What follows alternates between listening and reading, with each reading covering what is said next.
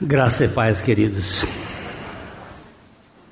Há muitos anos atrás, eu fui fazer uma caminhada com um rapaz que trabalha lá na propriedade que a gente tem no Piauí, a cavalo. E a distância, eu enxerguei uma cobra, era uma jaracuçu ela devia ter mais ou menos 1,80m, 2 metros. Eu disse para o rapaz, vamos matar essa cobra. E nós não tínhamos ali por perto, era no pasto, não tínhamos uma vara, não tínhamos um porrete. E a cobra era grande. E eu desci do cavalo e a cobra estava num, num leito seco de um córrego. Eu apanhei uns terrões terrão, não é pedra. É aquele monte de terra agregado que seca. E atirei um, um monte daquele, da cobra. Ele esfarelou e a cobra levantou e o rapaz virou e disse: Pastor, vamos embora. Porque esta cobra depois vem atrás do senhor. Como assim? A cobra, quando você não mata ela, ela te persegue e ela vem no seu rasto e te pega. Eu digo, onde é que você aprendeu isso, rapaz? Ela não sabe meu endereço. Ele disse, não, mas a cobra vem. Essa é uma tradição do caboclo. Você não pode ferir uma cobra, porque senão ela te pega capítulo 3 de, Lu, de João, João capítulo 3, versos 13, 14 e 15. A palavra de Deus nos diz o seguinte: Evangelho de João, capítulo 13, 14 e 15. Ora, ninguém subiu ao céu senão aquele que de lá desceu, a saber, o filho do homem que está no céu. E do modo por que Moisés levantou a serpente no deserto, assim importa que o filho do homem seja levantado, para que todo aquele que nele crê tenha a vida eterna.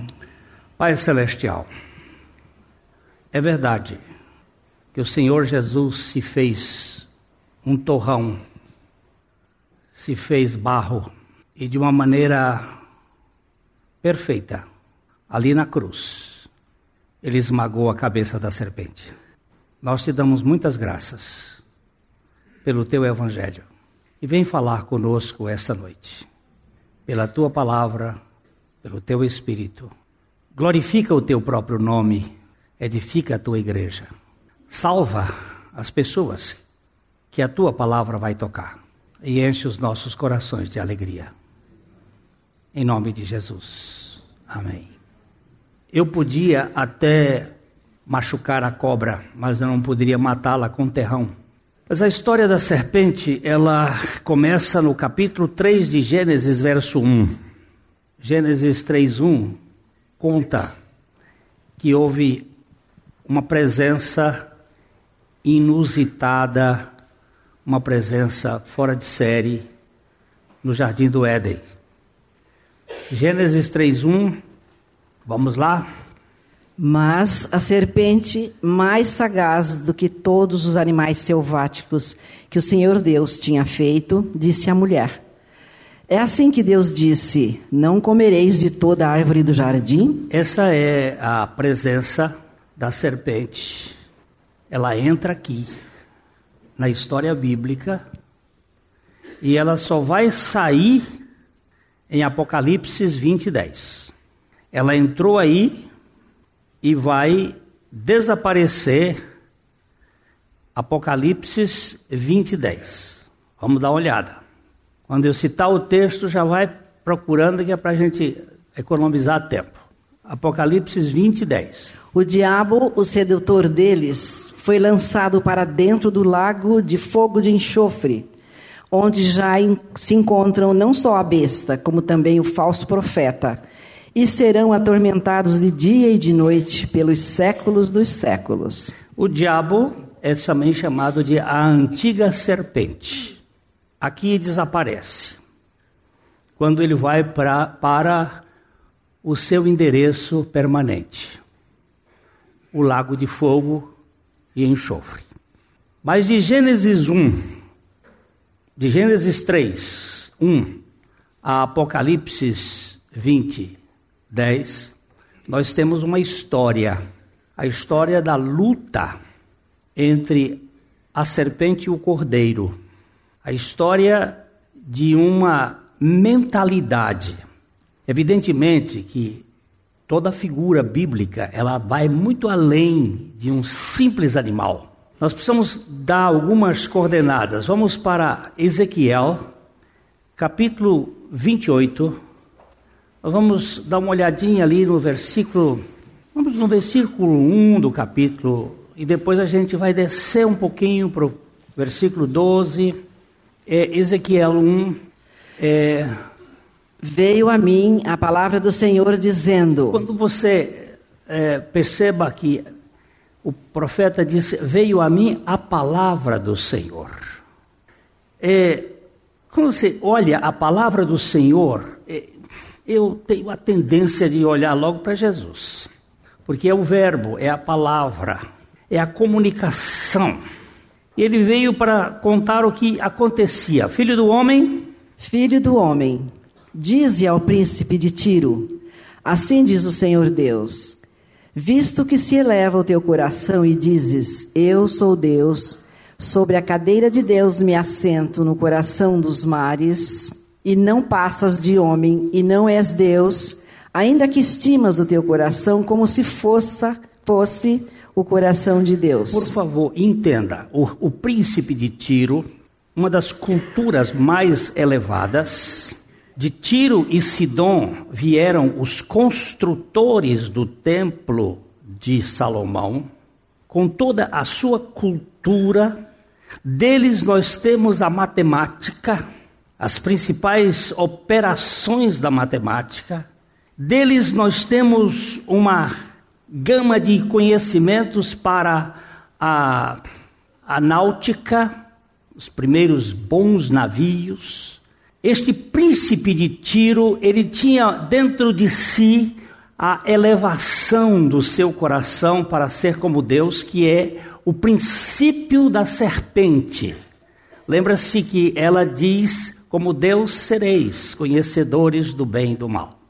Que é esta cultura de mais, melhor e maior. É os três M's do fisiculturismo, da alma ensoberbecida e do espírito altivo, mais, melhor e maior. É sempre querendo ser. Isso incha, deixa o sujeito obeso. Então ele está dizendo aqui que entre o coração das nações, quando ele usa aqui o coração dos mares, das águas, na linguagem bíblica, isto reflete o poderio de uma governabilidade das nações, dos povos. Caminhando, verso 3. Sim, és mais sábio que Daniel. Não há segredo algum que se possa esconder de ti. Ele está dizendo que este, este príncipe de Tiro era mais sábio do que Daniel. Tinha uma sabedoria que transcendia a daquele profeta que é um dos mais extraordinários. E depois, verso 4, pela tua sabedoria e pelo teu entendimento, alcançaste o teu poder e adquiriste ouro e prata nos teus tesouros. Eu, eu só vou lembrar aqui rapidinho, porque a gente recebeu isso essa semana e está muito fresquinho. É uma reportagem que saiu na Exame, que conta mais ou menos isto, que dos 40... Eu, eu não, não adoto essa, essa cronologia, porque eu acho que o mundo não tem esses, esses anos todos, mas tudo bem. Dos 40 mil anos de história da humanidade, todos os registros, desde as pinturas rupestres até os mais uh, ricos romances e a tudo que foi escrito até hoje, corresponde a 10% daquilo que está registrado no ano 2017, portanto, há dois anos, nós temos 90% do registro de todo o conhecimento humano. O resto está para trás. Só 10%. Em dois anos, o conhecimento registrado por via nuvem. Vocês sabem o que eu estou falando? Nuvem? Alguém sabe o que. Uh, é, no, no, no, no, WhatsApp, nos bichos, nesses troços da vida aí, nesses, nessas Wi-Fi da vida, nesses, nesses negócios chamados ciber, ou cyber. Isso está registrado. A memória registrada de 90% de todo o conhecimento. O para trás é 10%. E daqui para frente o negócio vai ser terrivelmente mais rápido. Esta palavrinha aqui, ó, a, a sabedoria e o entendimento que alcançaste, o teu poder e adquiriste, poder, ouro, prata e outras coisas mais, começou lá atrás para elevar o homem pela extensão pela extensão da tua sabedoria, no teu comércio aumentaste as tuas riquezas, e por causa delas se eleva o teu coração. Continua. Assim diz o Senhor Deus: visto que estimas o teu coração como se fora o coração de Deus, Continua. eis que eu trarei sobre ti os mais terríveis estrangeiros dentre as nações, os quais desembanharão a espada contra a formosura da tua sabedoria e mancharão o teu resplendor. Eles te farão descer a cova e morrereis da morte dos traspassados no coração dos mares Dirás ainda diante daquele que te matar: Eu sou Deus, pois não passas de homem, e não és Deus, no poder do que te traspassa. Da morte de incircuncisos morrerás, por intermédio de estrangeiros, porque eu falei, diz o Senhor Deus. Deus está mostrando que este sistema um dia vai desaparecer. Não só o sistema dos tiros mas o sistema dos tiranos. Porque tirano vem de tiro. E os tiranos são os poderosos que querem o governo do mundo sobre os ombros do homem. Correndo um pouco mais para cima.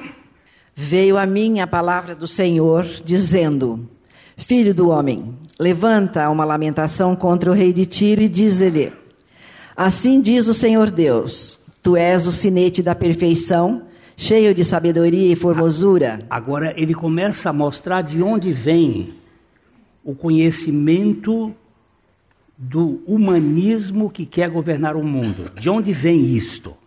Ele chama sinete da perfeição. Estava lá na governabilidade de Tiro e está hoje dentro de um mundo que tenta uh, criar uma corrente de poder para o advento do anticristo. Aí ele vai dizendo, ó aqui. Estavas no Éden, jardim de Deus. De todas as pedras preciosas te cobrias. O sardio, o topázio, o diamante, o berilo, o ônix, o jaspe, a safira, o carbúnculo e a esmeralda. De ouro se te fizeram os engastes e os ornamentos. No dia em que foste criado, foram eles preparados. Olha, preste bem atenção. É a mesma serpente sagaz que aqui está sendo descrita no tempo do profeta, dentro do contexto da Babilônia, como um ente.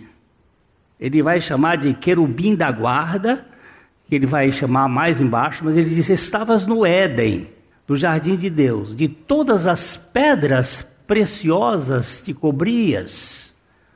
O sardio, o topázio, o diamante, era uma espécie de Clovis Bornai, todo vestido, só que não era de, de, de, de paetese, e, como é que chama?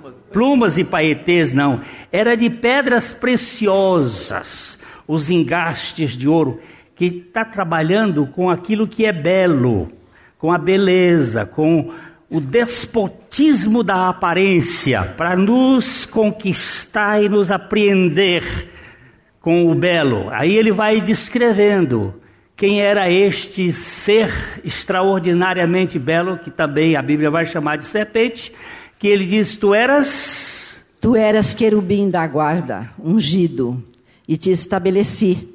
Permanecias no Monte Santo de Deus, no brilho das pedras andavas. Perfeito eras nos teus caminhos, desde o dia em que foste criado, até que se achou iniquidade em ti. Ele descreve a queda luciferiana, que ele era um um ser maravilhoso, um querubim da guarda, cheio de luz, belíssimo. Mas houve um dia que, por causa do comércio que estava em suas entranhas, querendo ser como Deus, ele caiu. E caiu com uma cultura, e esta cultura invadiu a terra, e esta cultura é chamada o veneno da serpente, que corre na nossa veia. Nós temos dentro de nossa veia o sangue do veneno, o sangue e o veneno da serpente que é, mais, melhor e maior. E neste, nesta cultura, o Verbo se faz carne e vai para a cruz com o objetivo de esmagar a cabeça da serpente.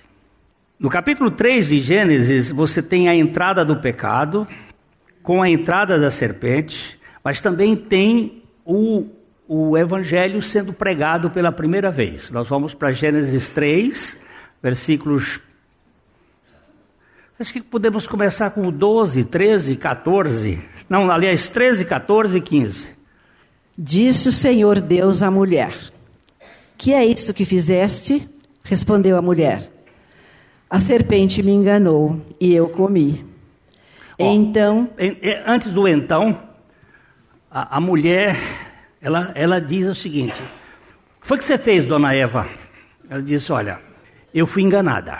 Essa palavra aqui é tira da mulher a responsabilidade da entrada no pecado. A Bíblia mais tarde vai dizer que a mulher tem uma missão muito especial que é criar filhos e diz que ela não pode ensinar o marido, hum, porque ela foi enganada. Então, é, é, a mulher é mais fácil ser enganada do que o homem. O homem tem uma visão mais, mais radical. A mulher tem muita coisa, ela enxerga demais. Ela vê mais do que existe, na, tá? na verdade. Mas ela vê. E aí ele diz: A serpente me enganou. E, e eu comi. E comeu e deu marido. Então, o então. Então, o Senhor Deus disse à serpente: Visto que isto fizeste, maldita és entre todos os animais domésticos, e o és entre todos os animais selváticos. Rastejarás sobre o teu ventre e comerás pó todos os dias da tua vida. Ó, oh, eu gosto muito desta interpretação que pó aqui necessariamente não é a poeira do chão. Pó é você e eu e você que somos feitos do pó. E que a serpente se nutre de nós. Ela se nutre dos nossos nervosismos, de nossos medos, de nossas vergonhas, de nossa culpa. Ela nos consome, ela, ela acaba com a vida da gente, ela suga a energia da gente. Eu gosto dessa interpretação, de que ela comerá pó todos os dias da sua vida. Ela vai nos consumir. A gente nem percebe, mas de repente você está exausto. Que foi que você, por que, que você está exausto assim? Preocupação. E essa preocupação de onde veio? Veio de uma cultura da serpente, que é da cultura do cordeiro não traz isto. Aí ele diz aqui: Porém, inimizade entre ti e a mulher, entre a tua descendência e o seu descendente. Este te ferirá a cabeça e tu lhe ferirás o calcanhar. Todos os bons estudiosos da Bíblia dizem que aqui está o proto-evangelho, o primeiro a primeira pregação do evangelho. Foi o próprio Deus quem falou, o próprio Senhor Deus que disse: Eu porei uma inimizade entre ti, serpente, e a mulher entre a tua descendência, serpente, e o seu descendente, ou seja, o descendente da mulher. O único descendente da mulher é Jesus. Todos os outros são descendentes de Adão. Nós aqui todos somos descendentes de Adão. Somos filhos do espermatozoide. O único filho da mãe, no legítimo sentido da palavra, é Jesus que ele é filho do X e não do Y. Ele é o busilis da questão. Ele é o X da, da questão matemática. E aqui ele disse: porém, inimizade entre ti e a mulher, entre a tua descendência. A descendência da mulher somos nós. Perdão, descendência da serpente somos nós. Tu és filho de cobra. Não é sua mãe que é cobra. É seu pai que é cobra. Você é descendente de uma serpente. A sua cultura, nascida da barriga da sua mãe, que veio de lá, é peçonha de víboras que estão debaixo dos nossos lábios nós, com a nossa palavra, nós matamos as pessoas, nós envenenamos as pessoas, nós alejamos as pessoas. Eu não preciso de matar com um revólver. Eu, basta dizer uma palavra, eu alejo um filho, eu destruo um casamento, eu acabo com relacionamentos, com palavras. Salomão diz que o poder da morte e da vida está na língua, nos lábios, as palavras que a gente diz. Elas podem ser curadoras ou pode ser venenos. E aí você vai encontrar esta cultura. E aí nós temos aqui Deus dizendo que entre a, a serpente e a mulher existe uma guerra, uma inimizade, uma contenda. E a descendência da mulher, ela está em contradição. A descendência da mulher está em guerra com a descendência da serpente e, a, e o descendente da mulher vai esmagar a cabeça da serpente. Este, o descendente da mulher, vai ferir a cabeça da serpente. E a serpente irá firar, ferir o calcanhar. Quando lá na cruz Jesus teve que passar pela morte, ele foi picado no calcanhar.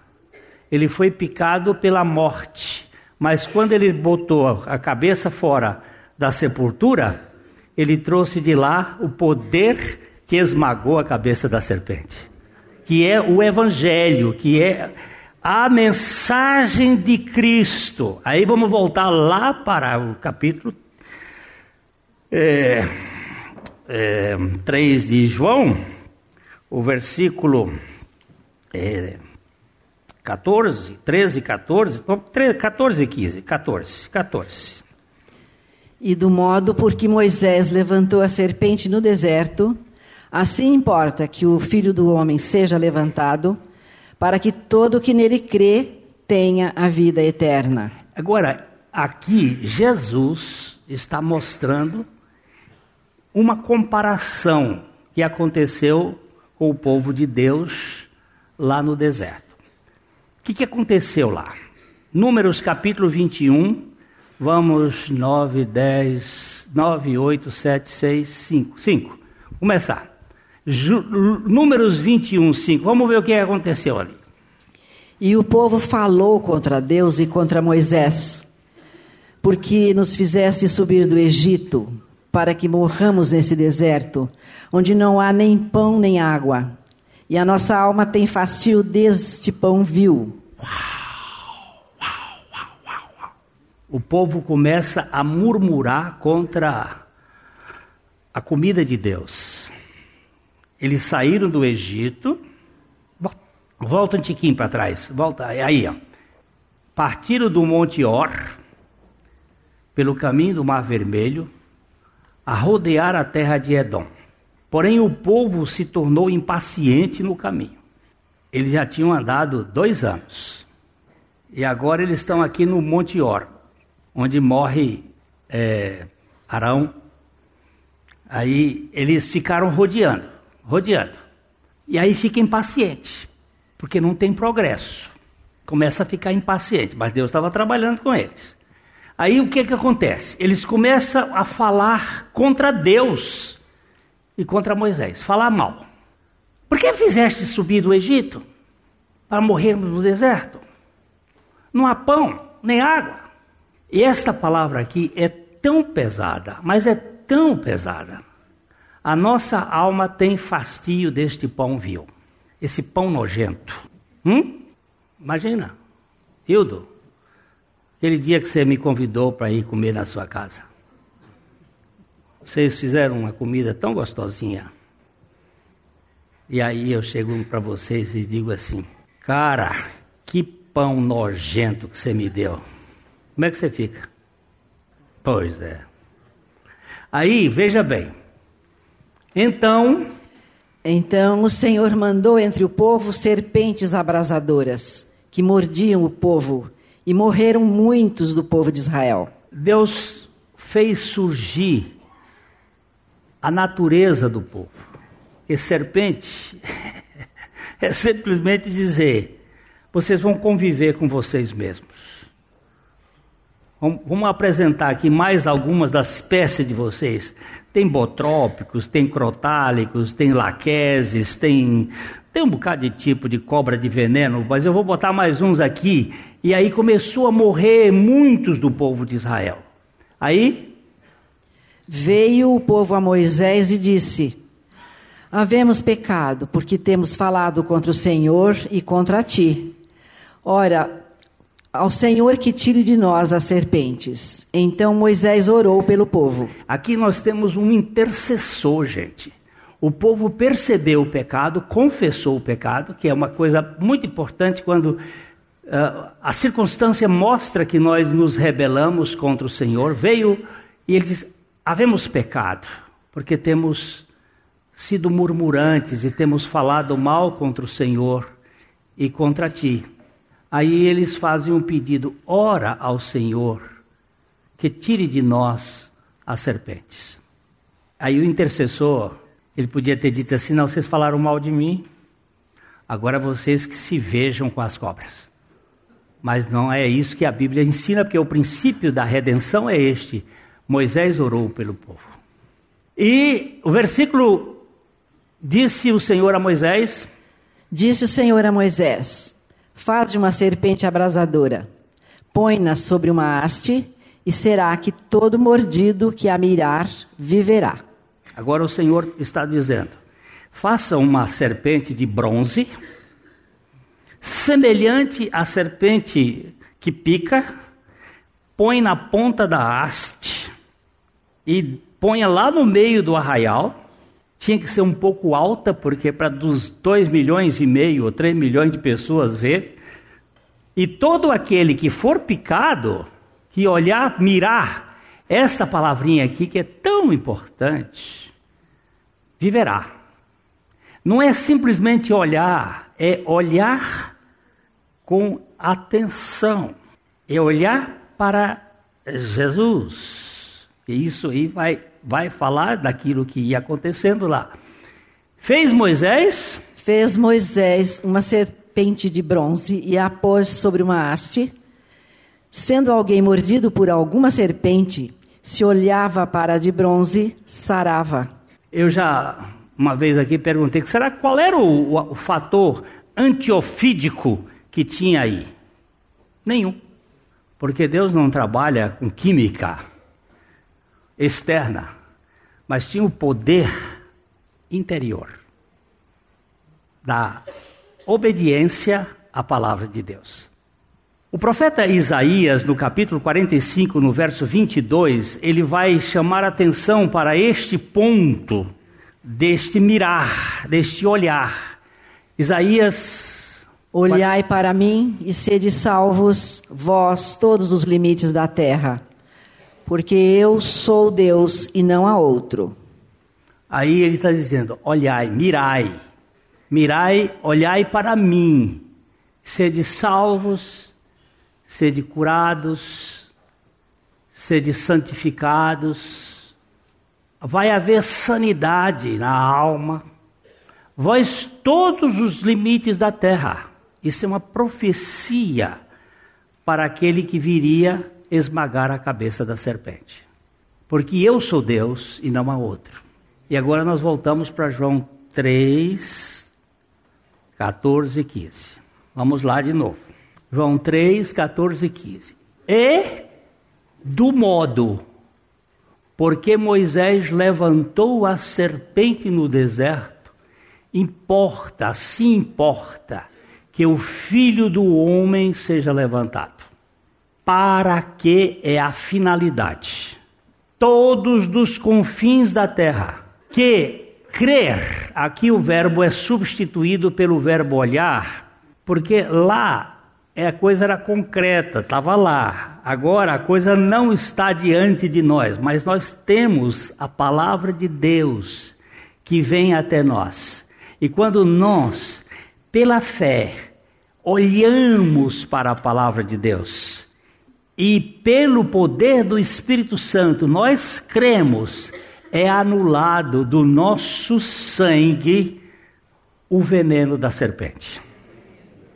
O poder do inimigo de nós querermos ser melhores, maiores, é, mais, é, mais melhor e maior, ele desaparece de nós para que nós possamos ganhar a dimensão do Cordeiro acocorar, para lavar pé, ter paciência no projeto de caminhar. Tudo isto acontece neste levantar. Vamos para João capítulo 8, verso 28. João 8, 28. Nós encontramos aqui a, a gênesis da revelação daquele que está ali na cruz. Disse-lhes, pois, Jesus: quando levantardes o filho do homem, então sabereis que eu sou e que nada faço por mim mesmo, mas falo como o Pai me ensinou. O filho do homem será levantado como Moisés levantou a serpente no deserto. Onde foi que ele foi levantado? Na cruz. Onde foi que ele ficou na cruz? Qual foi o lugar onde ele ficou na cruz? Como é que chama o lugar? Gólgota ou caveira ou calvário. Que lugar é este? Onde é este lugar? Que lugar é este para o povo de Israel? É a pedra que os construtores rejeitaram. Na construção do templo de Salomão, o templo foi todo construído com pedras de 3.500 quilos a 7.000 quilos. Preste atenção, não temos guindaste, não temos carretas, não temos mug, é mug, chama? É, não tem. São 153.700 homens encarregados para a construção do templo que foi feito em sete anos. E todas as pedras foram retiradas do Monte Moriá. O monte onde Salomão, perdão, onde Abraão ia oferecer Isaac. O monte onde Davi viu o anjo do Senhor e ele agora é designado como o lugar para a construção do templo de Jerusalém. Imagina trazer essas pedras de um lugar muito longe, não era tudo mármore branco que foi cortado cortada do monte. O monte foi cortado para retirar as pedras. E não se ouviu nem barulho de martelo, nem de serrote, porque era serrote que serrava as pedras. As pedras se encaixaram, elas foram numeradas, uma por uma, e colocadas no seu lugar para a construção daquele templo, sem nenhuma tecnologia que temos hoje, mas com a tecnologia de Tiro e Sidom. Rirão, vocês rirão disto, mas é verdade. Ele era meio judeu e meio é, fenício. Era mistura. E aqui é que está o perigo. Quando nós juntamos a cultura de Deus com a cultura do homem queremos construir a igreja de Deus. Aí é que está o perigo que nós vamos trazer a tecnologia do homem para funcionar dentro dos projetos de Deus, e aí vai criar o problema, vai gerar a Laodiceia. Então nós temos é, as pedras foram cortadas e foram levadas lá para cima, e uma parte desta pedra foi rejeitada e ela ficou fora dos arraiais de Jerusalém, ficou do lado de fora não dentro dos muros. E naquele lugar, naquele precioso lugar rejeitado pelos construtores, vem o Verbo que se fez carne para esmagar a cabeça da serpente e tirar o pecado da terra num só dia. Profeta Ezequiel, perdão, profeta Zacarias, capítulo 3, verso 9 que é uma obra da pedra. Vamos lá, já citei o texto, agora caça. Zacarias 3:9. Porque eis aqui a pedra que pus diante de Josué. Sobre esta pedra única estão sete olhos. Eis que eu a lavrarei, a sua escultura, diz o Senhor dos Exércitos, e tirarei a iniquidade desta terra num só dia. Aleluia!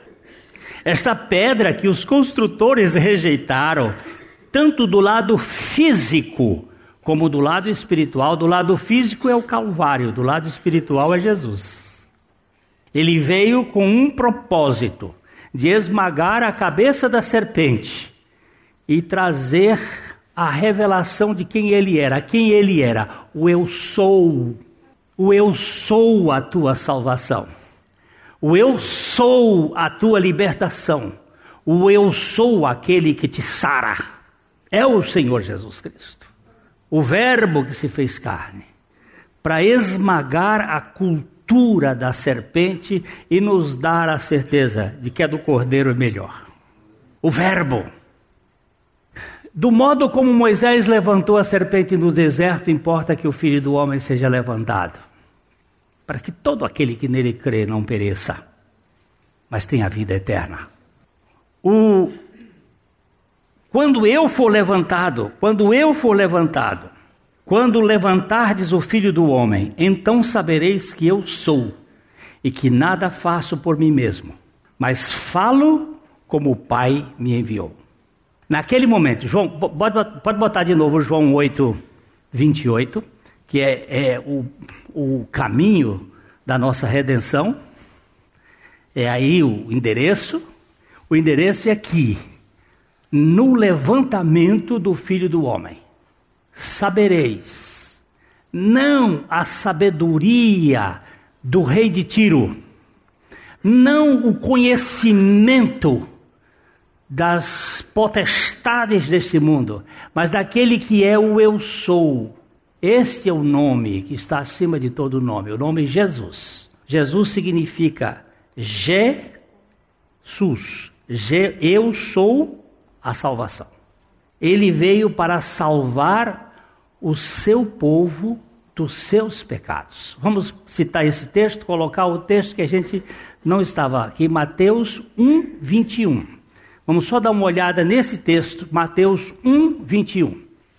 Ela dará à luz um filho e lhe porás o nome de Jesus, porque ele salvará o seu povo dos pecados deles. Isso foi o, o, o Espírito do Senhor. veja o verso 20 aqui, peraí. Verso 20. É. Enquanto ponderava nestas coisas, eis que lhe apareceu em sonho um anjo do Senhor, dizendo: José, filho de Davi, não temas receber Maria, tua mulher porque o que nela foi gerado é do Espírito Santo. José estava perplexo porque Maria, sua noiva, estava grávida. E, e aí ele recebe uma revelação de noite do anjo do Senhor e diz para ele: não, não, não fique perplexo, não fique aí atônito, não fique aí decepcionado, que a tua mulher não te traiu. O que foi gerado dela foi do Espírito Santo. E aí ele diz: ela dará à luz um filho ele porás. O nome que, que deu a Jesus foi José quem deu. Mas não foi José que descobriu o nome, o nome foi o Espírito Santo quem trouxe. Jesus é o nome daquele que vai salvar o seu povo dos pecados deles. Ele vai salvar o seu povo. Então nós temos que olhar para este lado que ele é o eu sou, aquele que nos salva. Em, em João 12, 32, estou acabando. Eu quero terminar hoje esse pedaço, senão vai ter que voltar aqui e repetir outra vez. João 12, 32. O Senhor Jesus, vamos, vamos voltar um pouquinho. Vamos voltar do verso 24. A gente volta do verso 24 e depois caminha. Até volta um pouquinho antes, tá? Ah. Aqui, aqui, 20, 20, tá bom. Ora, entre os que subiram para adorar durante a festa, havia alguns gregos. Para, para, para aí, ó. Havia quem? Havia o quê? Havia quem? Ele não disse havia alguns judeus gregos, mas havia alguns gregos. Estes, pois, se dirigiam a Filipe, que era de Betsaida, da Galileia, e lhe rogaram: Senhor, Queremos ver Jesus. Queremos ver quem? Queremos ver quem? Quem é Jesus? O eu sou, o que tira o pecado. Aquele que veio para esmagar a cabeça da serpente. Felipe? Felipe foi dizê-lo a André, e André a Felipe o comunicaram a Jesus. Respondeu-lhes Jesus: é chegada a hora de ser glorificado o Filho do Homem. Eles querem ver, opa, chegou a hora de ser glorificado o Filho do Homem. Chegou o momento. Continue. Em verdade, em verdade vos digo: se o grão de trigo caindo na terra não morrer, fica ele só. Mas se morrer, produz muito fruto. A, a glória começa com a morte. O grão de trigo precisa morrer para poder produzir muito fruto. Continue. Quem ama a sua vida perde-a, mas aquele que odeia a sua vida neste mundo preservá-la para a vida eterna. Aqui no, no grego, se você apertar aqui, aperta aqui. Aperta aqui. Aperta. Psique. Psique. Não precisa buscar mais, não. Só psique está no grego aqui, significa alma, a vida da alma. Ok, pode, pode apagar aí. Quem, quem ama a sua vida, a psique, perde-a. Mas aquele que odeia, aperta de novo aqui. A psique, a vida psique, neste mundo, preservá-la, aperta aqui em vida, zoe. Substituição de vida. Tira a vida da alma e põe a vida do espírito.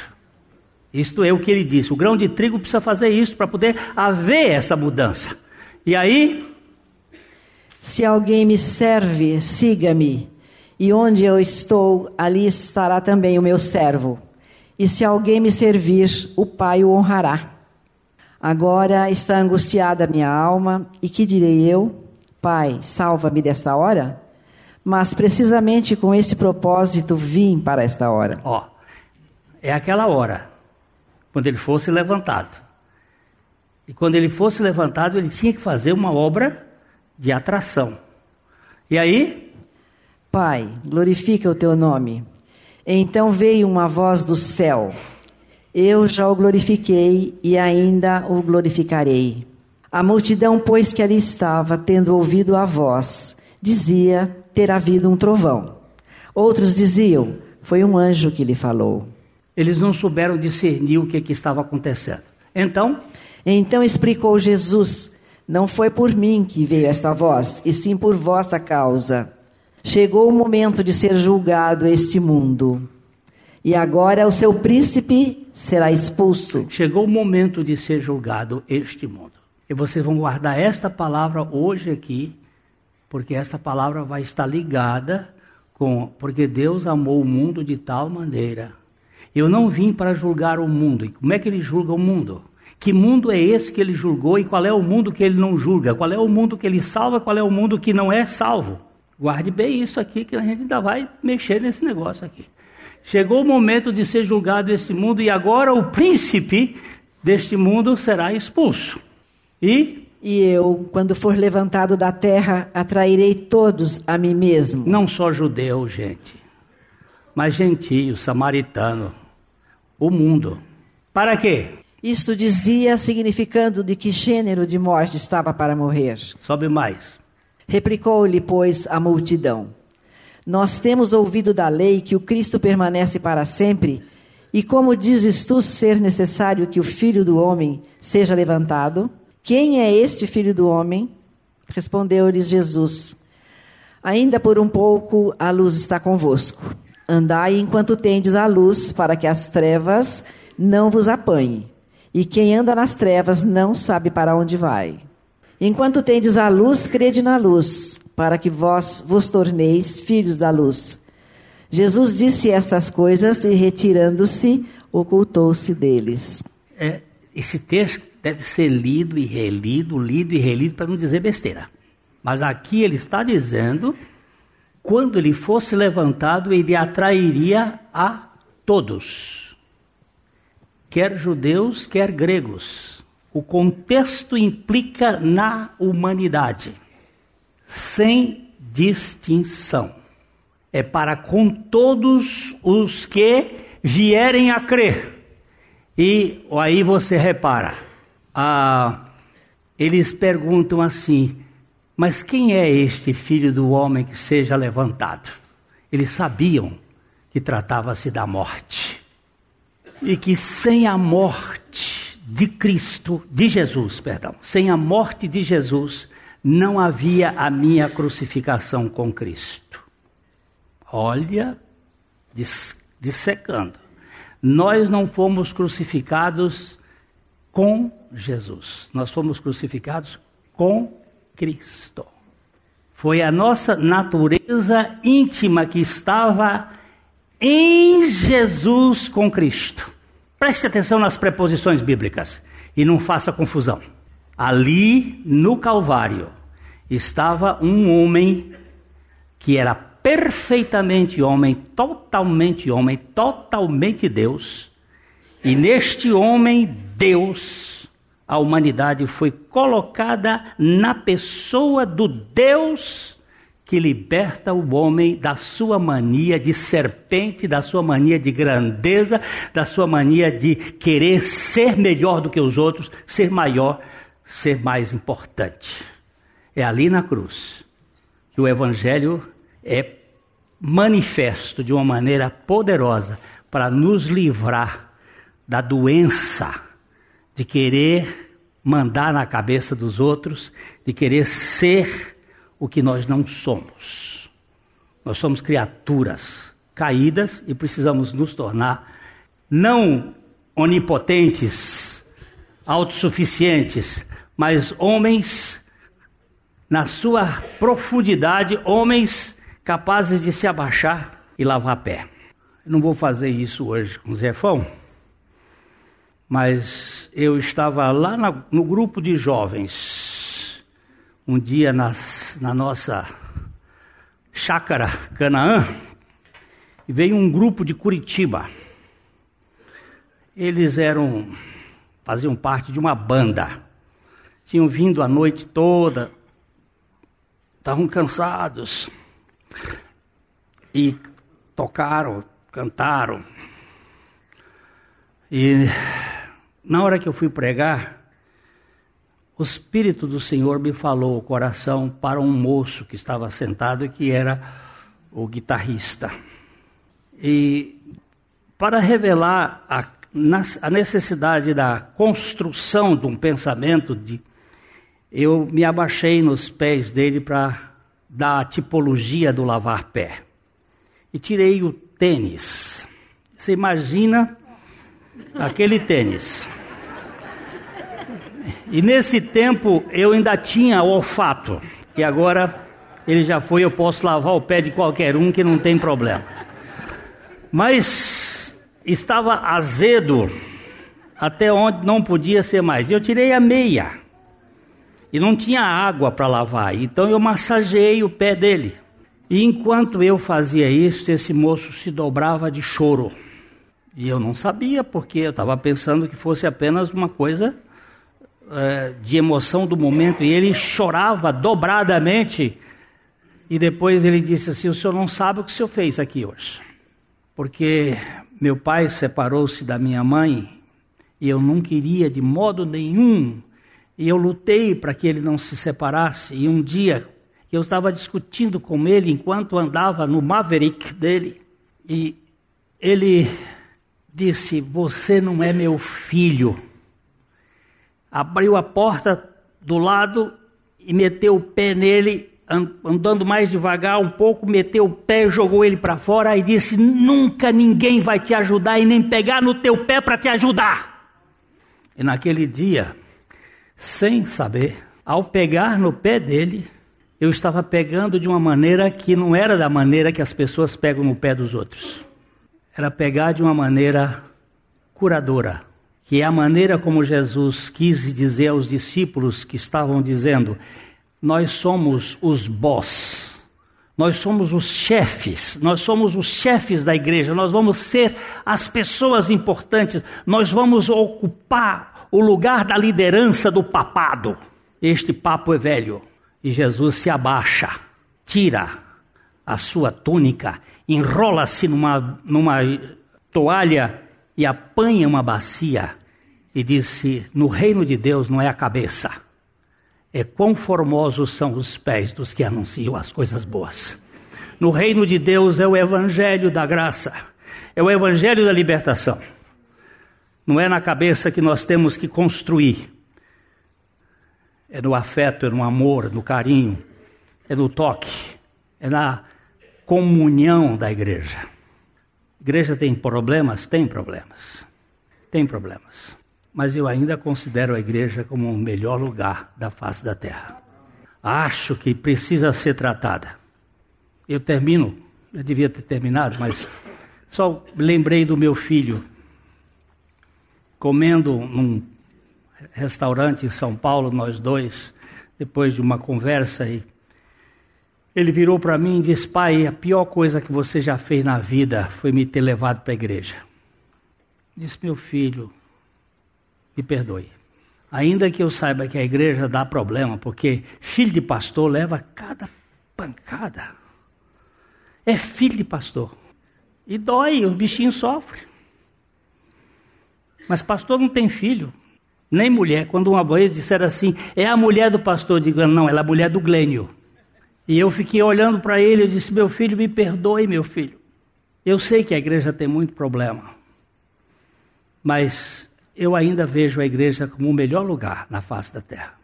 E eu quero dizer para essa igreja hoje: eu tenho muita gratidão por essa igreja. Porque quando o cacete comeu nas minhas costas em 88, essa igreja demonstrou muito amor. Parêntese fechado. Eu disse: Meu filho, se você está com problema por causa do pecado, escancare a sua vida para o pecar. Não tenha medo de pecar, porque o pecado é menor do que Deus. Jesus Cristo já levou ali na cruz. Se você está com medo porque você quer fazer algumas coisas que sejam pecado, peque, meu filho, com o meu aval. Ele estava com o garfo, ele ficou me olhando com o garfo na mão olhando para mim e não conseguia enfiar o, o, garfo na boca. Eu disse: pode, pode comer, meu filho. E antes do casamento dele, eu estava na casa dele lá. Chegou um amigo dele e disse assim: Seu filho é um homem de fé. Eu disse: Uai, deve ser outro, filho de outro, não? Como assim? Me conta essa história. Ele disse: Olha, um dia o meu filho estava dando problemas, um adolescente dando problemas, e ele me chegou e disse assim: Um dia meu pai e contou essa história. Eu fiquei tão abismado quando meu pai fez isso, mas aí eu percebi que meu pai cria mais no poder de Deus do que no poder do pecado. E o poder de Deus está libertando minha vida. E o que eu quero dizer para você é que a cabeça da serpente foi esmagada lá na cruz e que Jesus continua salvando gente como você e eu que somos mas porcarias. Eu não posso dizer coisa melhor. Se você ficar chateado comigo que eu chamei de porcaria, é que eu não quis chamar você de filho do diabo, que é mais pesado, mas foi Jesus que chamou. e que o Senhor lhe dê graça para crer no Evangelho. A mensagem que você acabou de ouvir faz parte do Ministério de Comunicação Palavra da Cruz. Temos um grande acervo de estudos bíblicos em áudio e vídeo. Distribuímos também gratuitamente o jornal mensal Palavra da Cruz. Entre em contato conosco pelo fone 0 operadora 43 33 728900 ou pelo e-mail livraria@piblondrina.com.br. Visite-nos pelo site www.livrariapiblondrina.com.br ou acesse www.piblondrina.com.br. Graça e paz.